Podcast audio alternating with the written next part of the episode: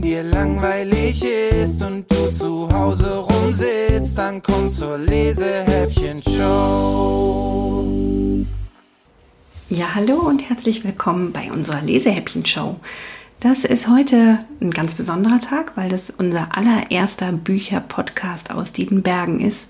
Und ich begrüße alle kleinen Leseratten und Bücherwürmer zu unserem Podcast, der in der Corona-Zeit startet. Hm, das ist ja eine ziemlich blöde Zeit für die meisten von uns. Wir sind viel zu Hause und wir können auch irgendwie nirgendwo hingehen. Zum Beispiel auch nicht in die Bücherei. Das heißt, unsere schöne Schulbücherei hat gar keine Besucher mehr. Die ganzen Geschichten, spannenden Abenteuer, Helden, die Monster und Polizisten, die Detektive und Prinzessinnen sind alle zwischen den Buchrücken gefangen und können nicht zu euch nach Hause kommen. Und deswegen haben wir uns vom Kulturverein gedacht, wir bringen die Geschichten zu euch nach Hause. Und die erste Geschichte, die heute bei euch landen soll und euch vorgestellt werden soll, ist die Geschichte von Otto und Matti. Das sind zwei Jungs, die in Berlin wohnen. Und das Buch heißt tatsächlich Mein Freund Otto, das wilde Leben und ich.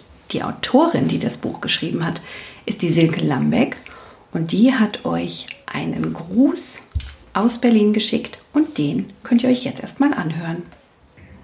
Hallo ihr Lieben, hier ist Silke Lambeck aus Berlin. Ich freue mich total, dass mein Buch Mein Freund Otto, das wilde Leben und ich in der Lesehäppchen-Show vorgestellt wird. Und ich wünsche euch ganz viel Spaß damit und natürlich wünsche ich mir, dass der eine oder andere dann auch selber weiterliest. Also, viele Grüße aus Berlin und tschüss für heute.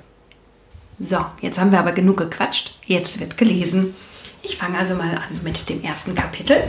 Ich schlage das Buch für euch auf. Und das erste Kapitel heißt Erstes Kapitel, in dem Otto nicht singen kann und ich mal wieder lachen muss. Otto hat gesagt, wir sind viel zu brav. Seitdem denke ich über das wilde Leben nach und ob Otto recht hat und was wir tun sollen, wenn er recht hat, denn dann kann es nicht so bleiben.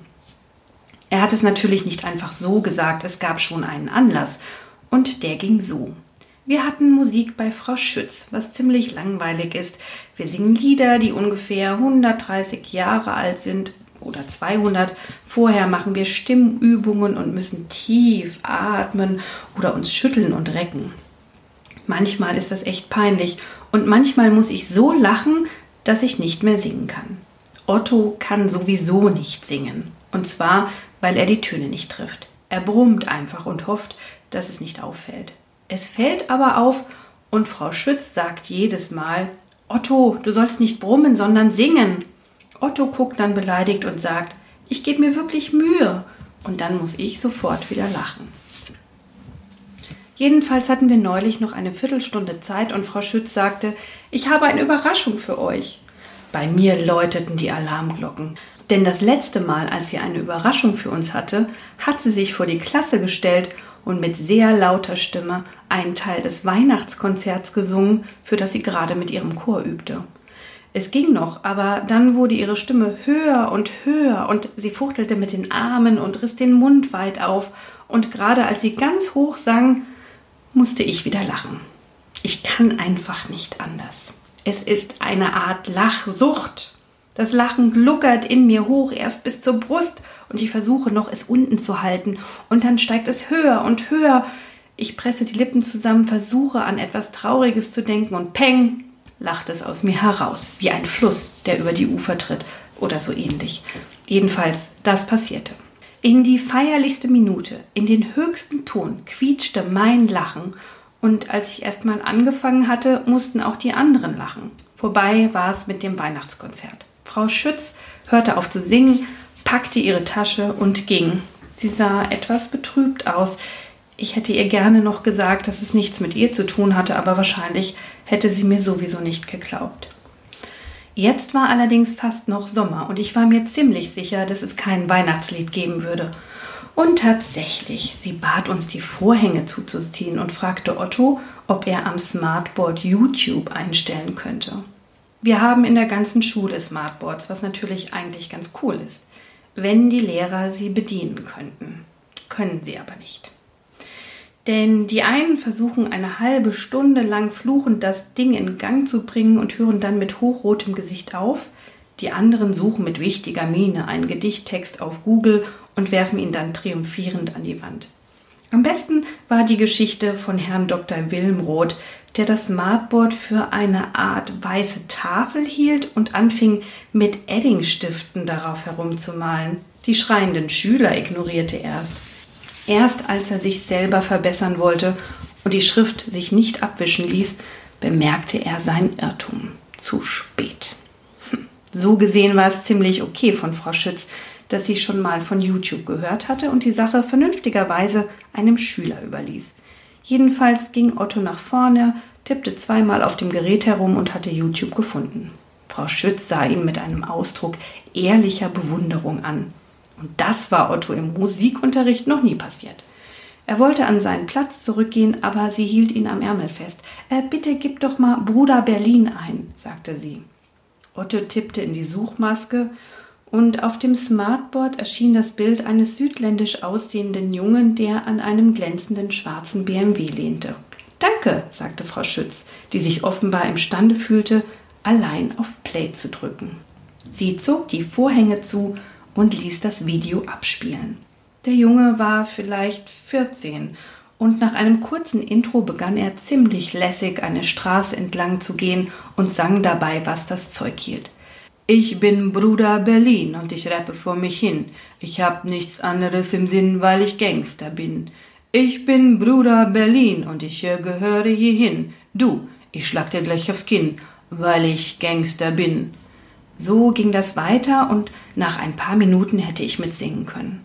Es war echt still im Klassenraum. Carlo hatte aufgehört, mit Papierkugeln nach Marie zu werfen. Der Junge war cool, das musste man sagen. Und dabei war er nur ein paar Jahre älter als wir.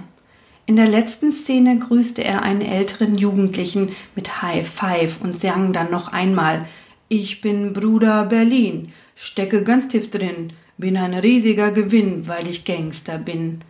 Damit grinste er in die Kamera, drehte sich um und lief langsam mit seinen Kumpels die Straße runter. Frau Stütz gelang es, das Video zu stoppen und sie sah uns erwartungsvoll an. Wie hat es euch gefallen? fragte sie. War okay, sagte Carlo. Ganz cool, ergänzte Otto.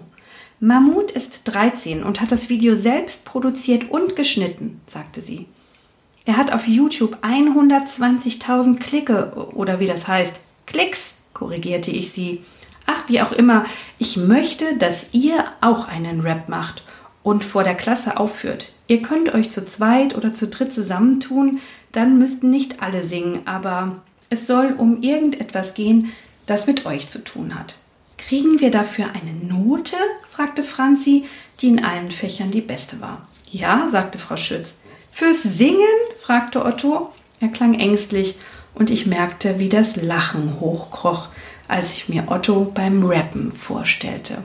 Nein, es muss nicht jeder singen, sagte Frau Schütz.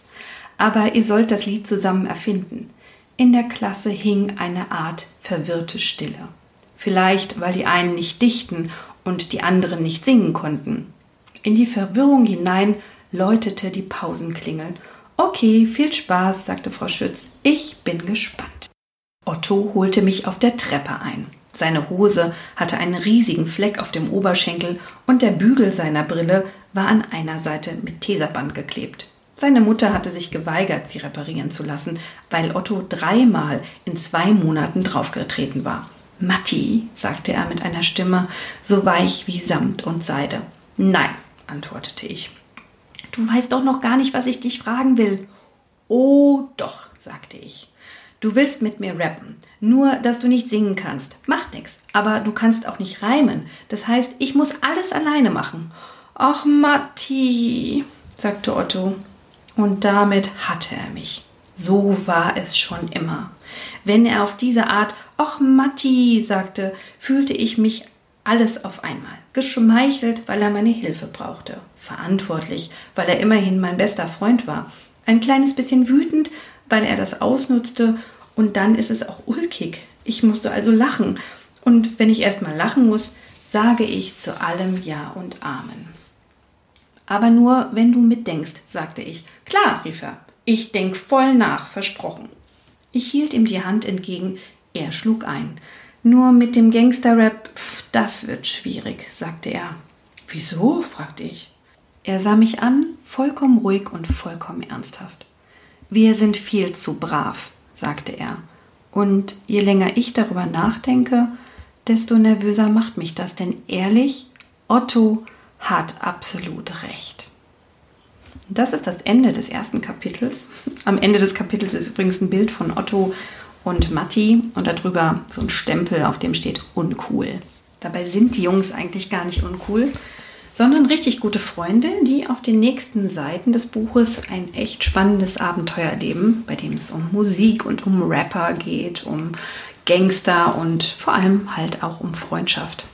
Ich hoffe, ich konnte euch mit diesem Lesehäppchen von Otto und Matti ein bisschen Freude bereiten und vor allem euer Interesse an dem Buch wecken, denn es lohnt sich wirklich, das weiterzulesen. Und wenn ihr dazu Lust habt, meldet ihr euch einfach bei uns in der Schulbücherei, schickt uns eine E-Mail an lesehäppchen.kulturverein-diedenbergen.de.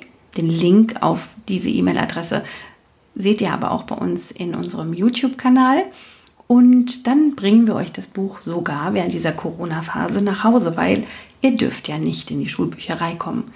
Solltet ihr aber zu lange warten müssen, weil eine riesenlange Warteliste geführt werden muss für dieses tolle Buch, dann könnt ihr das natürlich bei uns in Hofheim im Buchgeschäft auch einfach kaufen, kein Problem. Wir wünschen euch jetzt, bleibt gesund und ich würde mich total freuen, wenn ihr beim nächsten Mal wieder mit reinhört, wenn es heißt, wenn dir langweilig ist und du zu Hause rumsitzt, dann komm zur Lesehäppchen-Show.